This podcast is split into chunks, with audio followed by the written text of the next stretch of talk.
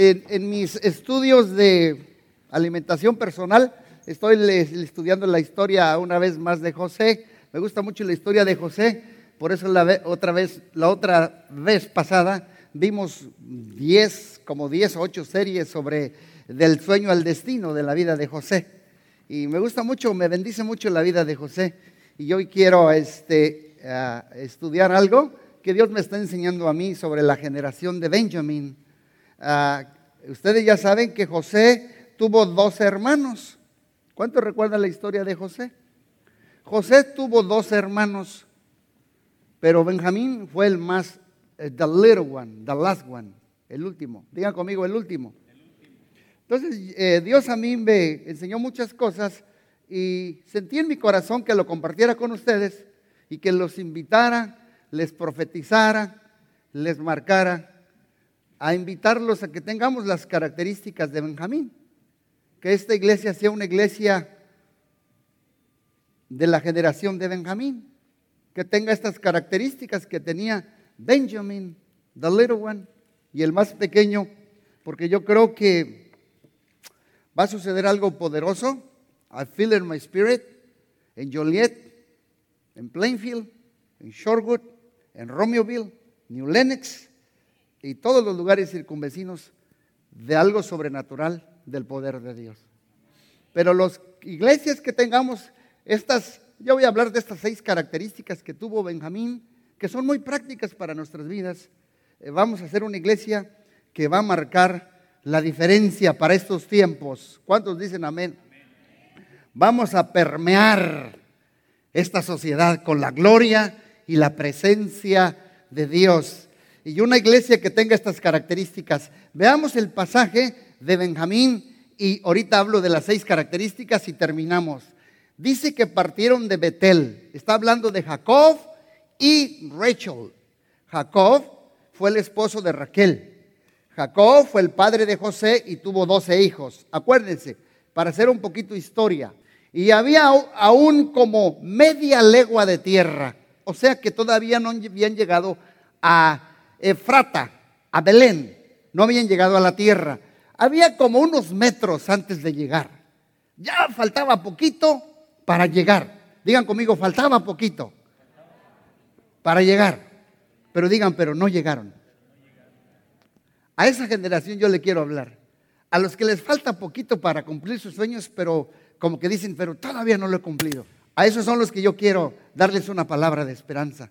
A los benjamistas, voy a usar la palabra benjamistas, a los de Benjamín. Dice que faltaba poquito para llegar a Efrata, es Belén, cuando dio a luz su mamá Raquel. Y hubo trabajo en su parto. Y aconteció, como había trabajo en su parto, que la partera le dijo, no temas, que también tendrás a este hijo. Y aconteció que al salirse el alma, o sea, murió la mamá. Se murió Raquel. Se le salió el alma. Se le murió, llamó a su nombre Benoni, mas su padre se lo cambió. La palabra Benoni, el nombre que le dio su mamá, ya lo saben, significa hijo de mi tristeza. Y lo vemos aquí que ella murió al darlo a luz. O sea que ella ya lo tenía contemplado, qué nombre le iba a dar a este niño. Digan conmigo Benoni. Benoni significa hijo de mi tristeza.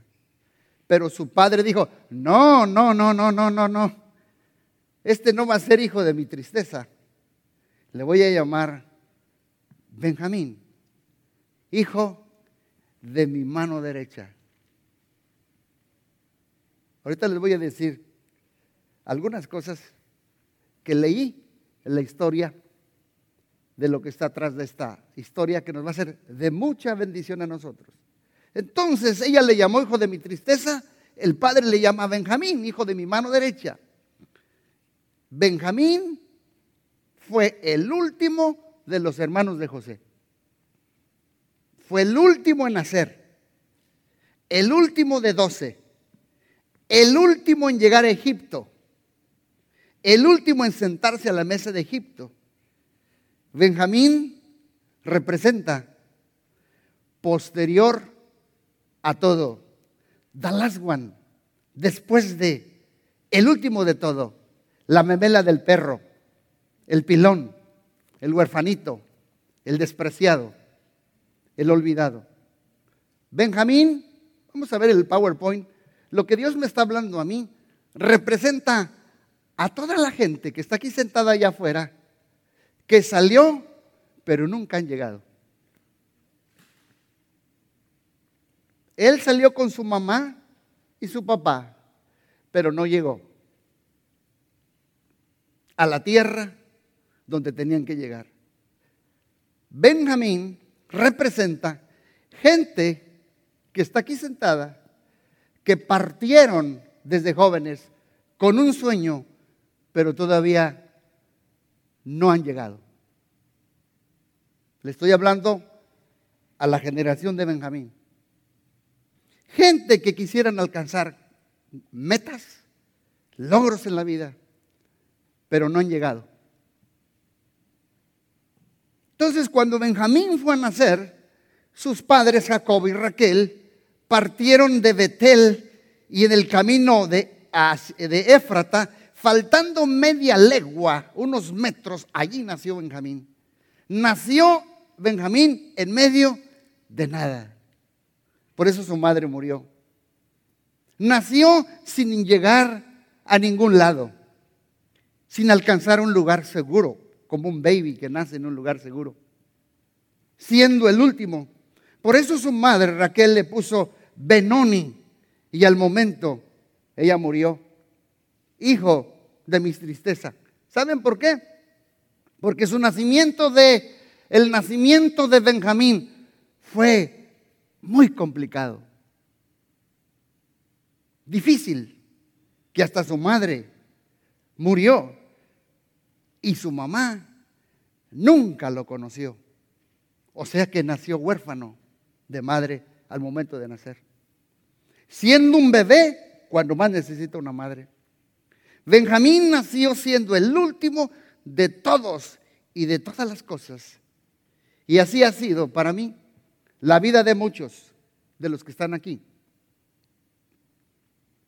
que se sienten marginados, desplazados, olvidados, ignorados, rebajados, menospreciados, se sienten el último de todas las cosas, como Benjamín.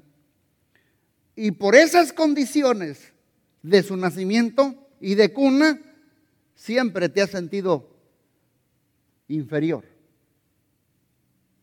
Sientes tal vez que no das la medida. Eso me ha pasado a mí muchas veces. Sientes que no das la talla. ¿Y sabes qué han visto los benjamines muchas veces? Han visto a otros prosperar en sus labores, avanzar en sus vidas casarse y cumpliendo su deseo, con hijos, comprando su casita, y ellos todavía no llego. Todavía no llego a obtener mi casita. Todavía no llego a casarme. Todavía no llego a tener un hijo. Todavía no llego a, mi ministerio completamente. Todavía no llego a cumplir mi sueño. Esos son los benjamistas la última generación. Todavía estás esperando al último y sientes que Dios, hay veces que uno siente, Dios se olvidó de mí, mira la edad que tengo, mira dónde estoy. Y sienten así, pero Dios me habló a mí y, Dios me habló y me dijo, si olvidará la mamá del que dio a luz, aunque ella se olvide, yo nunca, nunca, nunca me olvidaré de ti. Benjamín, nunca me voy a olvidar de ti. Nunca. Se olvidará la que dio a luz, pero yo jamás me olvidaré de ti. Te tengo tatuado en la palma de mi mano.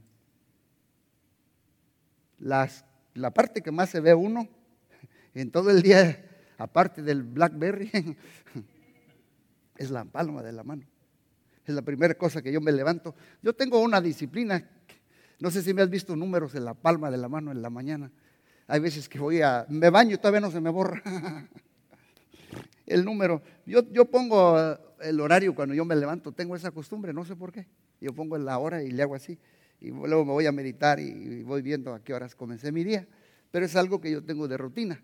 Pero es lo que yo me veo constantemente. Me voy a la, me voy a la oficina y todavía me veo el, el número que no se me borró cuando me bañé. Entonces quise que no me bañé muy bien. Dice mi esposa, no te tallaste, chavo nomás te diste una remojada. Entonces estoy hablando a ti, a los que se sienten al último, que todavía no han llegado a cumplir su sueño. Y yo sé, por el Espíritu Santo, yo sé, porque Dios me lo dijo a mí, que aquí hay gente que tiene sueños, que tienen un deseo, un anhelo.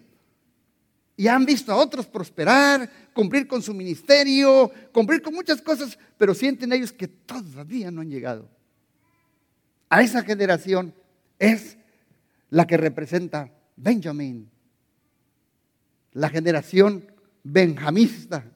Así dice Dios, te tengo esculpido. Hoy yo profetizo sobre tu vida, hoy te profetizo que llegó tu tiempo. Hoy yo profetizo sobre tu vida que llegó tu momento y que llegó la hora de cumplir con tus sueños. Leí hace tiempo un libro que se llama El Momentum de Popeye. ¿Cuántos recuerdan la caricatura? Cuando Popeye estaba bien y Brutus le había complicado la vida, le quería quitar a la novia, lo hacía desatinar y Brutus eh, se aprovechaba de Popeye porque estaba débil. Pero cuando eh, Popeye dice, estoy hasta el copete, estoy hasta el gorro, le llaman el momentum de Popeye. Sacaba sus espinacas y se oía taratatatatan, tan Yo creo que el Espíritu Santo va a activar en mi vida y en tu vida el momentum de Popeye para que desates y obtengas el sueño y llegues a tu destino, aunque vengas a la última, a la, a la, cola.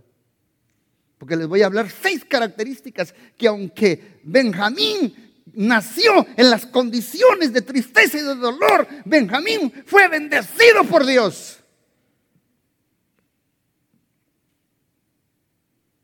Llegó tu hora donde Dios te, te va a catapultar. Esa palabra no es, dominguera. Catapultar.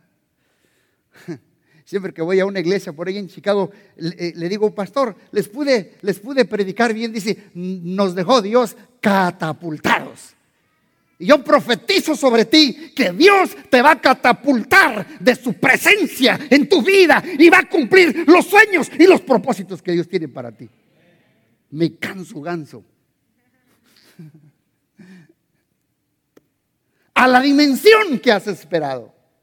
El último, te sientes marginado, te sientes retrasado en todo, paralizado, estéril, estancado, como dice la Biblia, regocíjate estéril, da voces de júbilo, grita hasta que te quede ronco. Es lo que significa en el original. Porque son más los hijos de la desamparada que de la casada porque Dios te catapultará a una dimensión extraordinaria. Por eso para mí se acabó mi y tu retraso.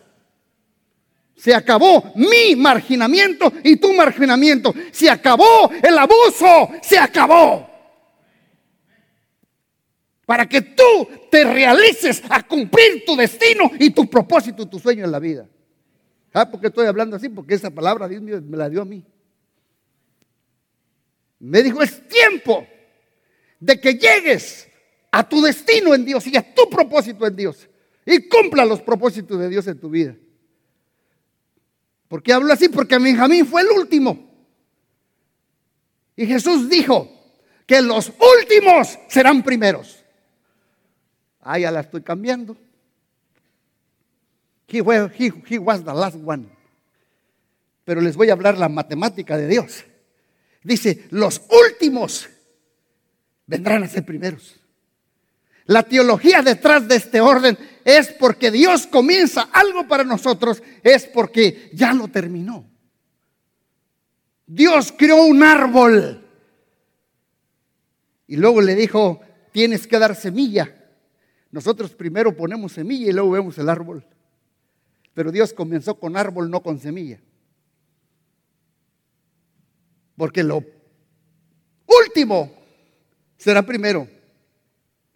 Cuando Dios comenzó algo con nosotros es porque ya lo terminó y lo perfeccionó. Adán era simplemente el primer Adán. Jesús fue el last, el postrer Adán.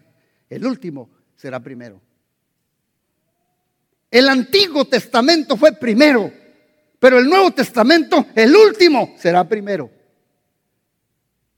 David fue el último de siete hermanos, pero el último será primero. La gloria prostrera de esta casa será mayor que la primera.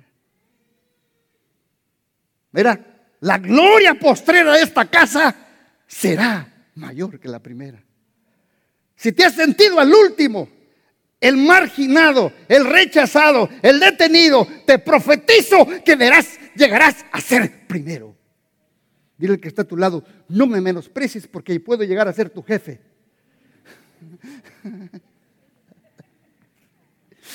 Si cree que se puede cumplir eso, ¿verdad? No me menosprecies que, puede, que puedo llegar a ser tu jefe. Porque el último siempre es el primero. ¿Cuántos dicen amén? Una vez Jesús llegó a una boda y se le sacaba el vino. Lo primero, el primer vino que llegó. Y la madre le dijo, hijo, se acabó el vino. Y Jesús hace el primer milagro y dicen, dice, eh, nunca habíamos probado el vino tan, tan, tan rico. El vino tinto, el cabernet. Era un vino tinto. Nunca habíamos probado un vino tan rico. ¿Por qué te has reservado lo último mejor? Porque lo último será primero. Y quiero decirte que si los años pasados tú has batallado mucho en tu matrimonio, mucho en los tratos que has pasado en tu vida, quiero profetizarte y decirte que tú, tú, segunda mitad de tu vida de aquí para adelante será mejor que la primera. Porque en un partido de fútbol hay dos tiempos, 45 y 45, 45, 45, pero hay un break en medio. El primer tiempo no es determinante. Anoche fuimos aquí a unas dos, tres horas a ayudar a una pareja y a platicar y cositas así. Y yo les dije y les profeticé.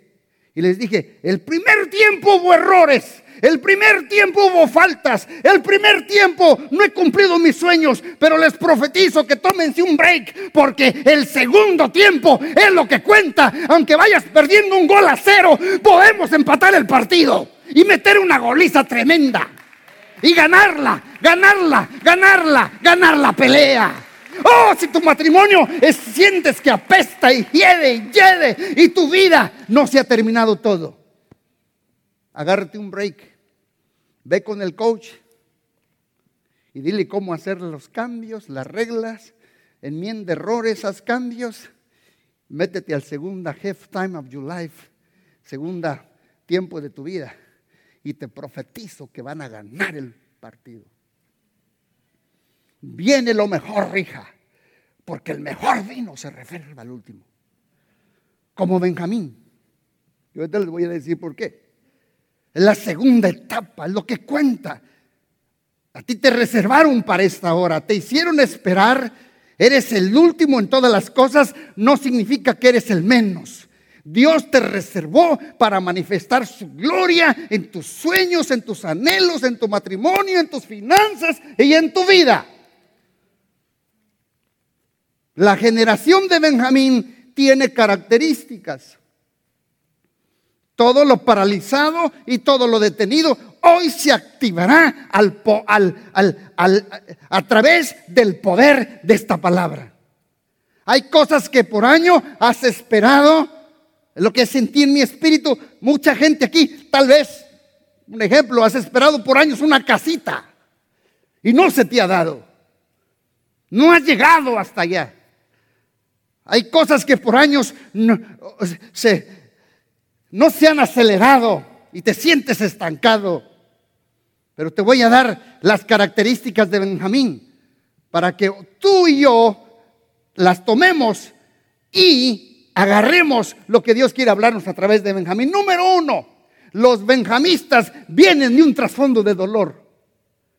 Todos aquellos que nacieron desde su nacimiento, su infancia y su niñez, de un trasfondo de dolor, de mucho abuso, de mucha marginación, de muchos complejos, de una extrema pobreza, de mucha crisis, de mucho alcoholismo en el hogar, de mucho divorcio, separación, usted es candidato para que Dios cumpla con su sueño. Los benjamistas vienen de un trasfondo de dolor.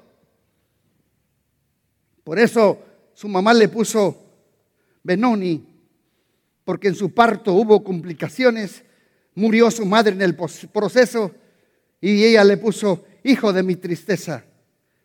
Los benjamistas, por regular, los benjamistas, por regular, crecimos en familias disfuncionales, caóticas, volátiles, desajustadas, enfermas, tóxicas. Son gente abandonada, donde hubo tal vez alcohol, donde su papá tal vez fue muy tacaño, familia marginada, extrema pobreza, mucho abuso, golpes, insultos, amenaza, que recibió mucho dolor, quebranto, vergüenza, rechazo, conflictos. Por eso su madre Raquel le llama Benoni. El nombre representa un destino profético. Pero su padre Jacob oyó lo que su madre Raquel le dijo al niño y Jacob dijo, no, no, no, mi hijo no va a ser hijo de mi tristeza se va a llamar Benjamín, hijo de mi mano derecha. Le estoy hablando a los Benjamines aquí. Si tú vienes de un tremendo rechazo, dolor, abuso, lo que hayas pasado, Dios dice, ya se acabó. Ya no vas a ser hijo de mi tristeza, vas a ser hijo de mi mano derecha. Tú vas a ser hijo de la mano derecha del Padre. ¿Cuántos dicen amén? Tal vez a ti te marcó con un destino de dolor, pero tu Padre Celestial hoy te dice, yo te amé, yo te levanté, yo te escogí, yo te recogí, yo, yo revoqué sobre la, la, vida, sobre ti, esa identidad que te dio el pasado, pero yo lo voy a revocar para darte una nueva identidad con un nuevo destino en Dios. Amén. Por eso tu Padre Celestial te dice, hijo de mi mano derecha. Y escuchen bien, los teólogos dicen que todos los benjamistas, Benjamin, ¿qué creen? Nacieron zurdos. Todos los benjamistas eran left hand. ¿Y qué creen? Dicen, aún en México decían que los de la mano Wicca o la mano izquierda, dice que no iban al cielo. ¿Cuántos escucharon eso? A lo mejor de la abuela. Yo escuchaba en la escuela que cuando un niño de seis años comenzaba a escribir con la izquierda, la maestra le pegaba, decía, no, no use la mano izquierda. No use la mano izquierda. Fíjate, con qué marginación creció Benjamín. Era gente rara para la sociedad. No encajaban en la sociedad. Les golpeaban la mano por escribir con la mano izquierda. Les decían, tú eres raro por ser de mano izquierda. Pero ahora les vas a decir, sí, soy zurdo y qué. Soy zurdo porque mi papá es de mano derecha. Y si yo nací zurdo y mi padre es de mano derecha, completamos las dos manos. Yo te profetizo que tú eres hijo de su mano derecha.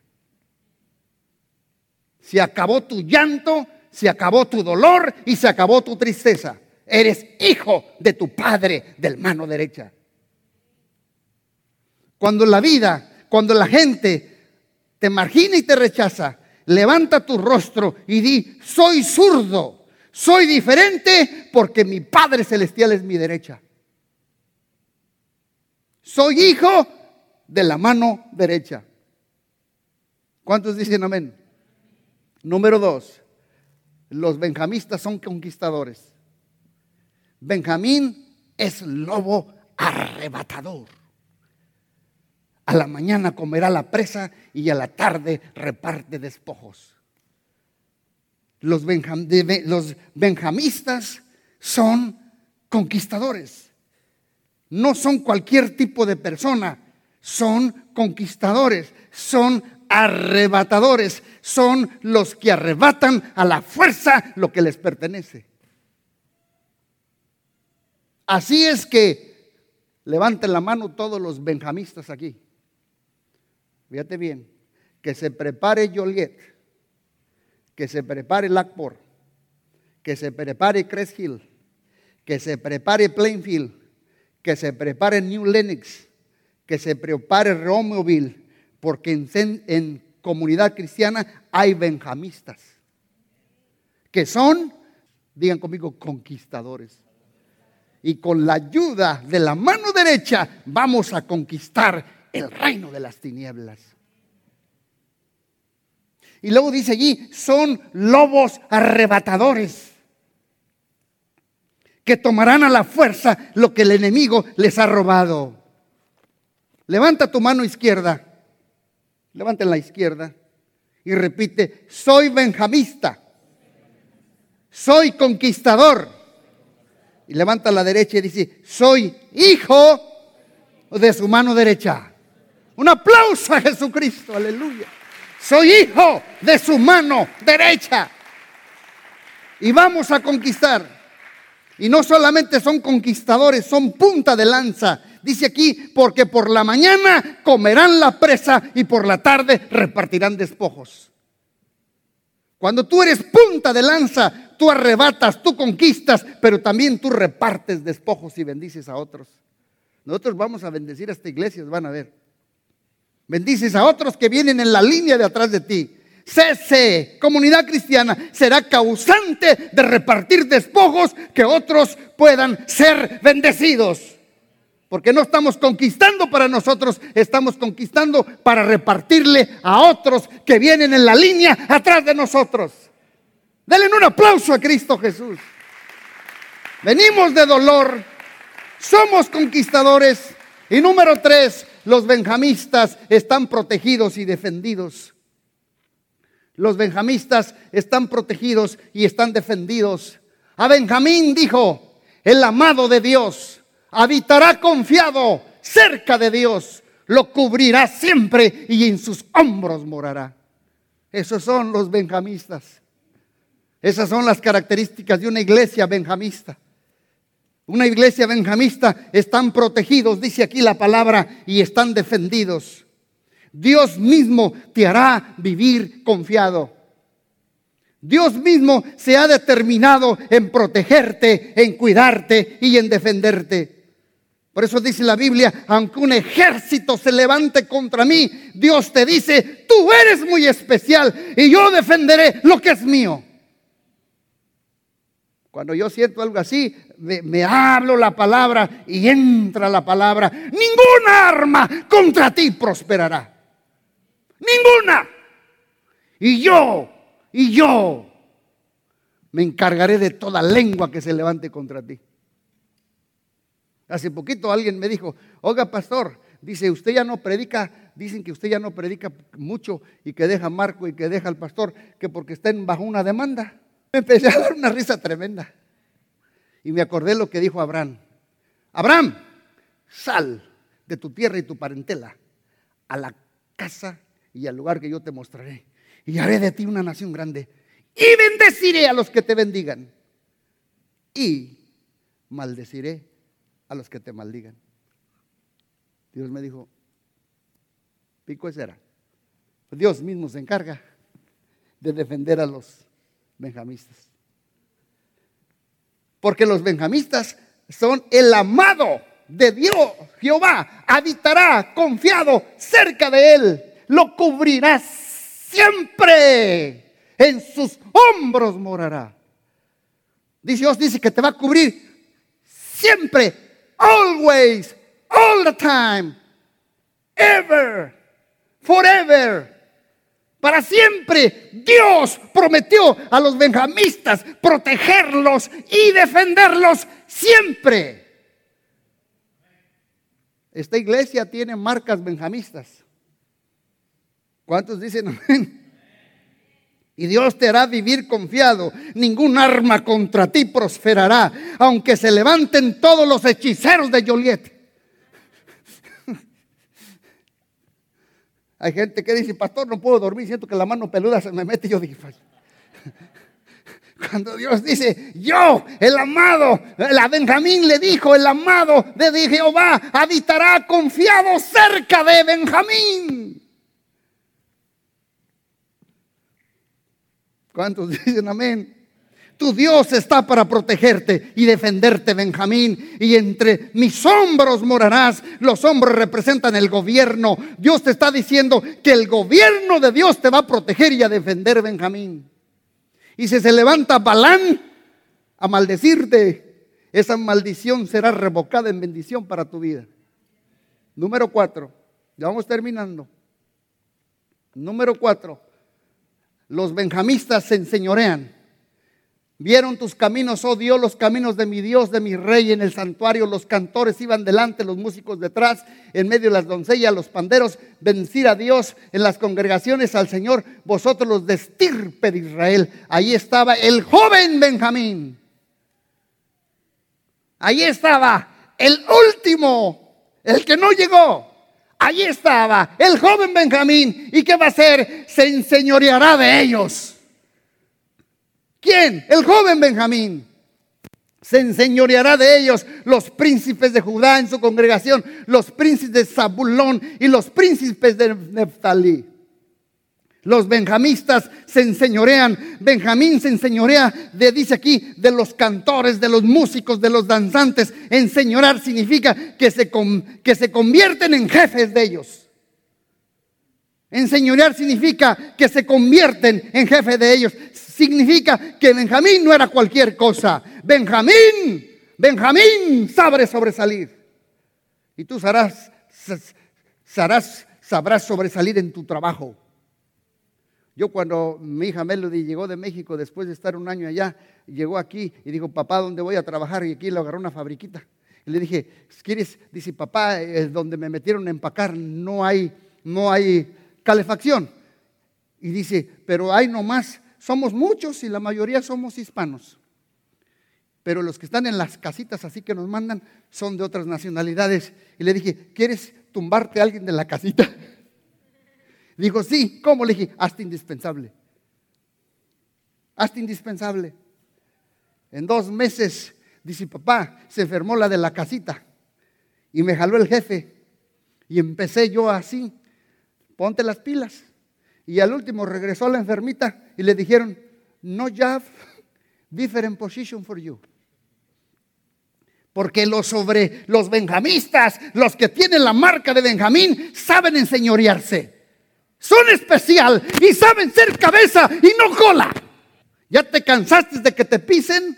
Come on, Benjamín.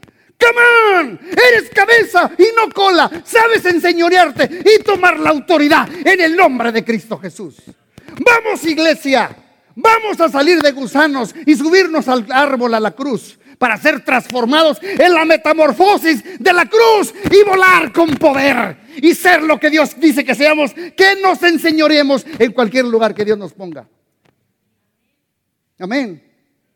Te estoy hablando a ti, Benjamín. Te estoy hablando a ti. Se enseñorean. Benjamín se enseñoreaba. Los benjamistas no, no le niegan ninguna alabanza a Dios, dice aquí. Benjamín, Señor, dice aquí que en la congregación ellos alababan, ellos glorificaban. Lo más que reconocen el perdón son más agradecidos. Los benjamistas no necesitan ser estimulados. Ellos adoran, dan gritos de júbilo. Ellos adoran y dan gritos de júbilo. Vamos, Benjamín, da un grito de júbilo.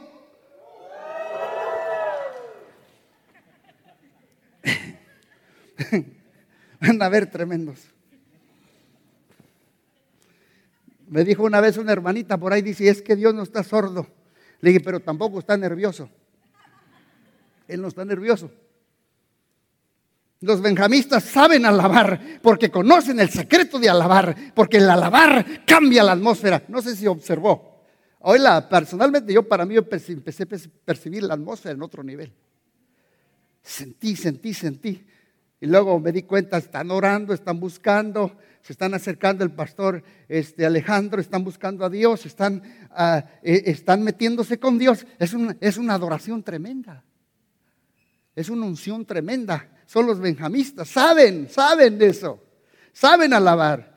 Y saben que los benjamistas, sus mejores gritos y sus clamores de alabanzas no los dejan frente a la televisión. Touchdown Aquí mi hijo eh, se sienta, es bien calmado cuando se sienta gama allá atrás. Y cuando estoy en su casa, está sentado y cuando los ves, los ves, o México mete un gol, hasta le dice Cindy, gama, gama, no vayas a gritar. Ahí se levanta.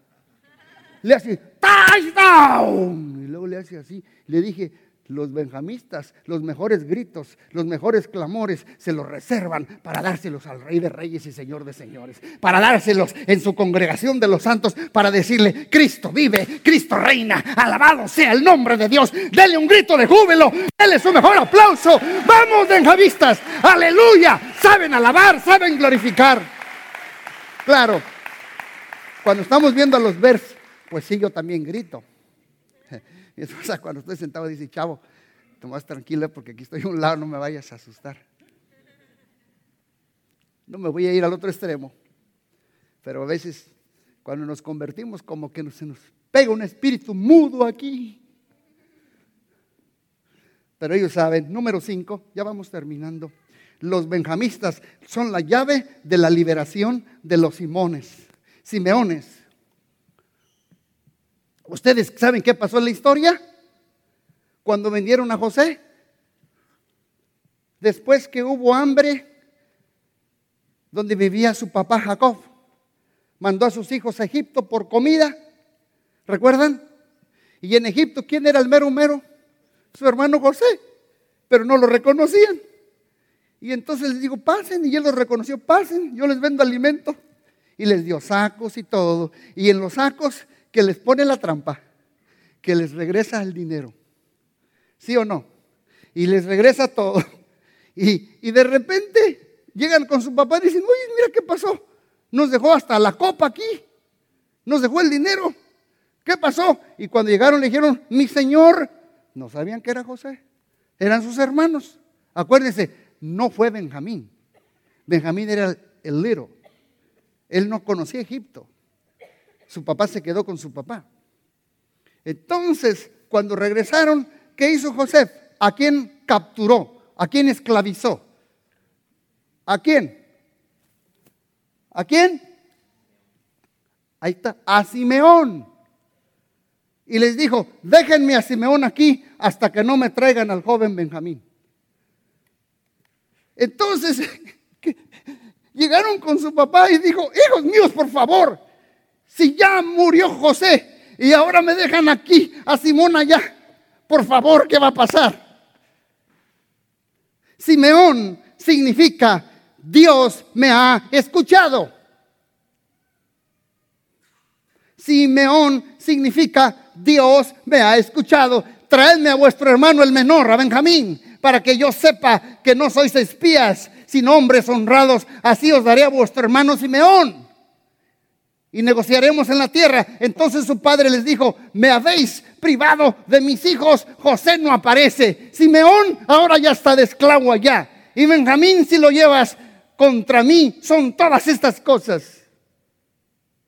Pero la palabra de Dios dice aquí que José estando esperando a sus hermanos con Benjamín, estaban esperando que Benjamín fuera la llave para abrir la puerta de la prisión de los, de los Simeones. Los que tenemos, los que somos de la generación de, de, de, de Benjamín, somos la llave para liberar a todos los que están presos allá afuera. Todos los que están en ataduras, todos los que están en cárceles, todos los que están en enfermedad, todos los que están. Anoche estábamos orando por una, por una, por una dama con su esposo y yo me le puse la mano. Yo le puse la mano. ¿Te acuerdas, Julio? Que estaba allí conmigo, los fueron conmigo. Y le dije, siento un tremendo dolor que tú traes, mujer. Y, y volteé y dice, ¿quién le dijo? Le dije, le dije, porque me está doliendo toda esta parte de aquí. Y dice, ay, casi me quiso decir usted es brujo. Le dije, no, Dios nos habla de diferentes maneras. A veces que Dios me da dolores en mi cuerpo, rodilla, pies, espalda. Le digo, oye, tengo un dolor aquí. Y me dice, ese es el dolor que yo traigo. Hay mucha gente como Simeón que está esperando a los benjamines para ser liberados. Allí afuera, Joliet. Hay muchos que se quieren suicidar, muchos en depresión, muchos en, en adicciones, muchos en, bajo opresión del diablo y están esperando a la generación de Benjamín para que vaya y diga, aquí está José, yo traigo la llave para que liberes a mi hermano Simeón. Nosotros como iglesia tenemos las llaves del reino para poder ir a permear esta comunidad y a traer palabras de esperanza, de liberación, de transformación, de cambio, porque somos una iglesia con destino y propósito y somos una generación de reino y somos hijos del Dios viviente, hijos de la mano derecha. Amén. Aunque hayamos nacido en las circunstancias de dolor como Benjamín, sabemos que somos hijos de la mano derecha de nuestro papá. Tantos Simeones que hay allá afuera que están esclavos, están en alguna adicción, están esperando a los benjamistas que traigan esa llave para abrir las puertas. Y número, número seis, y con esta nos vuela la cabeza. Una generación de Benjamín, esta es, es una generación que están ultra, archi, requete, macro bendecidos. Mira lo que dice allí. Y José tomó viandas delante de sí para sus hermanos más la porción de Benjamín era cinco veces mayor que cualquiera de ellos. Con esto te reviento la cabeza. La porción de Benjamín era cinco veces mayor que la de sus hermanos. El que nació en dolor, el marginado, el que casi llegó pero no llegó, el que nació en circunstancias adversas, los últimos serán primeros. Y cuando Dios le regale a aquel una empresa, a ti te puede dar cinco. Porque el número cinco, aquí están los pastores, sino que me desmientan. El número cinco en la Biblia representa la gracia de Dios. ¿Por qué crees que los gigantes en la Biblia, todos Goliat y todos los gigantes, una característica de los gigantes es que tenían seis dedos? ¿Sabía usted eso? En los pies y en las manos. Tenían un dedito pequeño aquí. ¿Alguno de ustedes ha visto una persona que tiene seis dedos? Yo sí. Usted también. En Michoacán yo vi un joven que se llamaba Manny y la primera vez en la vida que le veo, no, ese dedito no tiene hueso, es como cartílago, pero son seis dedos. Los gigantes en la Biblia tenían seis dedos. El seis era el símbolo y la representación de los filisteos. El seis representa el poder humano, el sistema corrupto de este mundo. Y cuando los, los, los, gigantes levantaban la mano, decían, nosotros somos el poder humano, el sistema corrupto. Pero cuando los hijos de Dios levantamos nuestras manos con los cinco dedos, decimos, somos libres, somos sanos, somos redimidos por la gracia de nuestro Señor Jesucristo porque tenemos el número 5 y el número 5 que representa la gracia de Dios. Y Dios dice que a los de Benjamín, a los benjamistas, les va a dar cinco veces más la porción. Cinco veces más. Cuando estábamos platicando con el pastor Alex cuál era el material que se les podía dar a los de los jueves y sentimos en el corazón ese material. Y había, hay materiales muy buenos, pero que sentimos en el corazón ese material. Y luego el Señor a mí me habló. Yo estaba leyendo el libro de Proverbios y dice, Dios me dijo, ¿sabes por qué Satanás hay veces que no le gusta que lo descubra cuando uno se mete acá adentro a las, a las entrañas de la sanidad interior total? ¿Sabes por qué? Porque dice el libro de Proverbios que si el ladrón, ¿quién es el ladrón? Satanás. Satanás viene a matar, hurtar y destruir. Dice, si el ladrón fuere descubierto, tendrá que pagar siete veces. Y te profetizo que cosas que has perdido en tu vida, en tu matrimonio, en tus sueños, en tu salud, Dios, cuando descubres tú a quien te la robó, Satanás, el desgraciado te tiene que regresar siete veces lo que te robó. Denle un aplauso a Cristo Jesús. Siete veces más lo que te robó. Y cinco de recompensa por la gracia de nuestro Señor Jesucristo. Cinco, cinco, cinco veces más. Por eso dice allí, cada uno de todos ellos dio mudas de vestidos y a Benjamín dio 300 piezas de plata. Yo creo que José dijo, llévense sus vestidos y a mí échenme la plata porque las necesito para comprarme un carro. Le dio 300 piezas de plata y cinco mudas de vestidos de piloncillo. Cinco. Yo oro y le pido a Dios que esta sea una iglesia con una generación benjamista. Que tenga estas seis características de Benjamín todos aquellos que sienten que no han llegado, que ya casi, que crecieron en dolor, bajo muchas circunstancias adversas. Cuando yo estaba leyendo esto, yo siempre lo aplico a mi vida.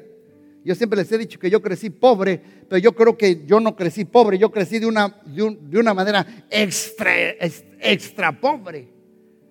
Si usted pudiera ver por una foto cómo crecí, yo diría, wow. Por eso el pastor Gama me decían skinny bones. Si sabe la traducción de skinny bones, el tilico. Estaba tilico y tenía la panza así, de pura lombriz. Me llevaban al doctor y decía el doctor, mire, este niño está amiviento, lumbriciento, ha de tener sapos, ranas y culebras. Pero gracias a Dios, que aunque crecimos en pobrezas extremas, marginados o donde hubo alcohol, o donde hubo división y separación. Te estoy diciendo, Benjamín, que ahora tú eres hija y hijo de la mano derecha, de la mano derecha del Padre, de la mano derecha del Padre. Que Dios te va a levantar y te va a sanar y va a revertir toda la maldición por bendición. Toda la va a revertir en el nombre poderoso de Jesús. ¿Cuántos dicen amén? El 5 representa la gracia de Dios. Dios nos está diciendo que derramará sobre los que han sido últimos su gracia y su favor. Tal vez tú dices, yo quiero estar en el ministerio. Tal vez quieres decir, yo quiero comprarme esto. Yo quiero hacer mi casita. Quiero hacer la gracia de Dios. Será derramada antes de que se termine el año 2019. Este es el año de tu revancha. Este es el año del brinco. Este es el año del cierre. Estamos casi pasando la mitad del año y la segunda mitad es lo que cuenta. Cierre el año bien, dándole gracias a Dios el día del Thanksgiving, porque para mí el Thanksgiving es más que pavo. Es más que el día del pavo. El Thanksgiving es estar siempre agradecidos con Dios por la gracia de nuestro Señor Jesucristo. Y Dios te va a dar cinco veces más lo que el diablo te robó, hijo e hija. Dios te lo va a dar. Dios viene la bendición. Y como un día les prediqué, ya vienen los camellos no son dromedarios. Los dromedarios son de una joroba. Los camellos son de doble joroba. Y profetizo sobre esta iglesia. Ya vienen los camellos. Ya viene la provisión. Ya viene el cumplimiento. Ya viene la hora. Esta es tu hora. Este es tu tiempo. Esta es tu hora. ¿Me escuchaste, Benjamín? hora de tu restauración. Dios te puso en una clase aparte. Dios te posicionó por encima de tus hermanos. Dios bendecirá a los demás, pero a ti te hará cinco veces más que a los otros. Te dará, te dará una empresa a, otros, a ti cinco. Una oportunidad a otros, a ti te va a dar cinco oportunidades. Una chance le dará al otro, a ti te dará cinco chances. Una promoción al otro, a ti te dará cinco promociones en múltiples de cinco. La esposa, eso sí no te va a dar cinco. Ya iban a decir amén, carambas. Ni el esposo tampoco. Pero sí te profetizo que te dará, si no te has casado, un esposo o una esposa que vale por cinco. Denle un aplauso a los solteros, vamos. ¡Oh, aleluya! ¡Oh, aleluya! Ya tienes una bendición, tranquilo, chato. Di conmigo, ya tengo una bendición. Ahora yo te digo, como decía el hermano Cantinflas, tranquilo, chato, porque te faltan cuatro. Digan conmigo, ya tengo una. Tranquilo, chata, porque te faltan cuatro. Tranquilo. Vamos, generación de Benjamín. La hora ha llegado. Esta es la generación de la última hora. Los postreros serán primeros. En la corona donde crucificaron a Jesús, dice que había tres traducciones y estaban en tres idiomas. ¿Recuerdan?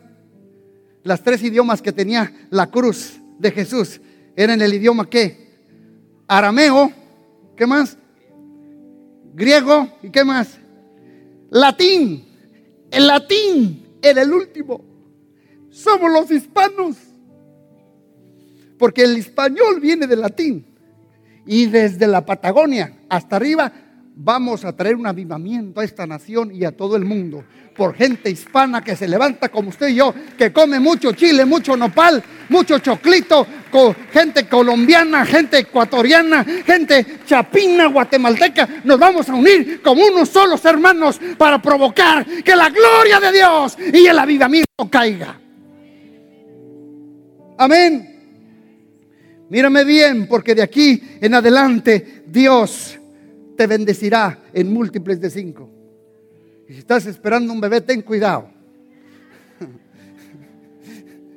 Yo me acuerdo cuando Cindy le decía a Dios que quería uno y un día le habló a mi esposa. Dice, venga, me tengo que decir algo. Y mi esposa se asustó, dijo, irá a perder el bebé o irá a perder algo. Dice, no es que no hayan visto que vienen dobles.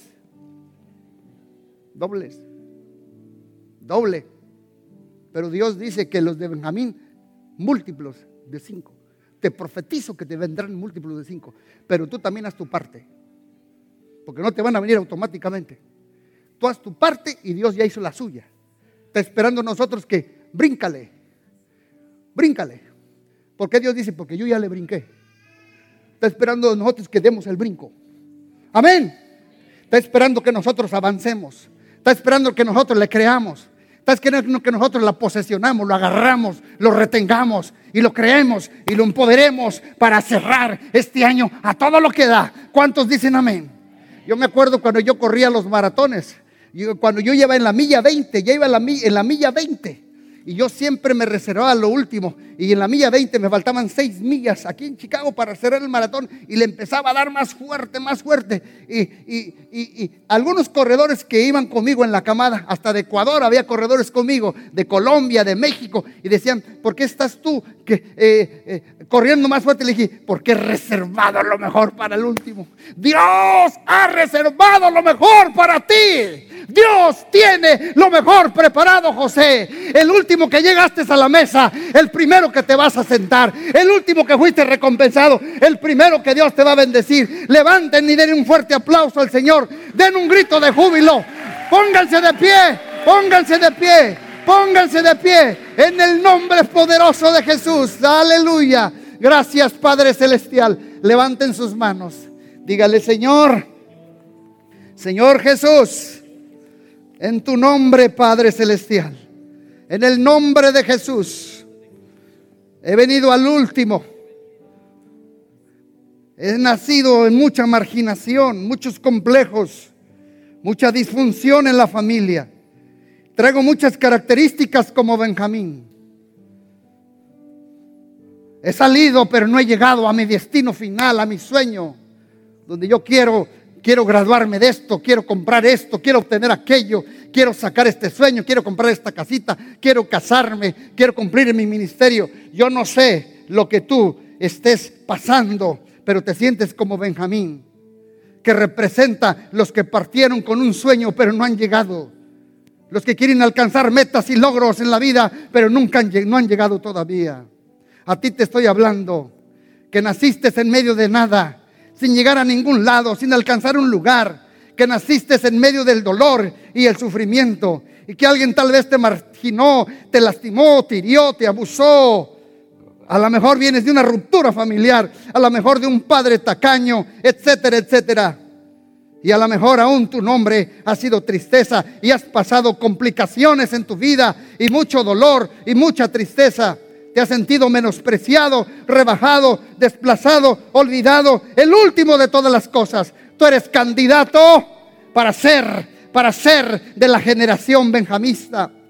Eres candidato aunque has visto otros prosperar en sus labores, has visto otros avanzar en sus vidas, has visto otros que ya están casando, ya cumplieron con su deseo, tienen hijos, ah, compraron su casita, compraron el carro, lo que sea, y tú todavía no llegas, todavía estás esperando al último y sientes que Dios se olvidó. Dios me dice que te diga, si olvidará la mujer de la que dio a luz, aunque ella olvide, yo nunca me olvidaré de ti, nunca porque tú eres mi hija y mi hijo de mi mano derecha. Y aunque naciste en medio de todas estas complicaciones, la mano de Dios está sobre tu vida y te voy a levantar y yo voy a cumplir lo que yo prometí en tu vida, dice el Señor, porque yo no soy hijo de hombre para mentir, ni hijo de hombre para arrepentirme. Lo que yo te dije ayer, te lo digo hoy y te lo repito mañana. Yo no cambio. En mí no hay sombra de variaciones. Soy el mismo de ayer, de hoy y por todos los siglos. En el nombre poderoso de Jesús.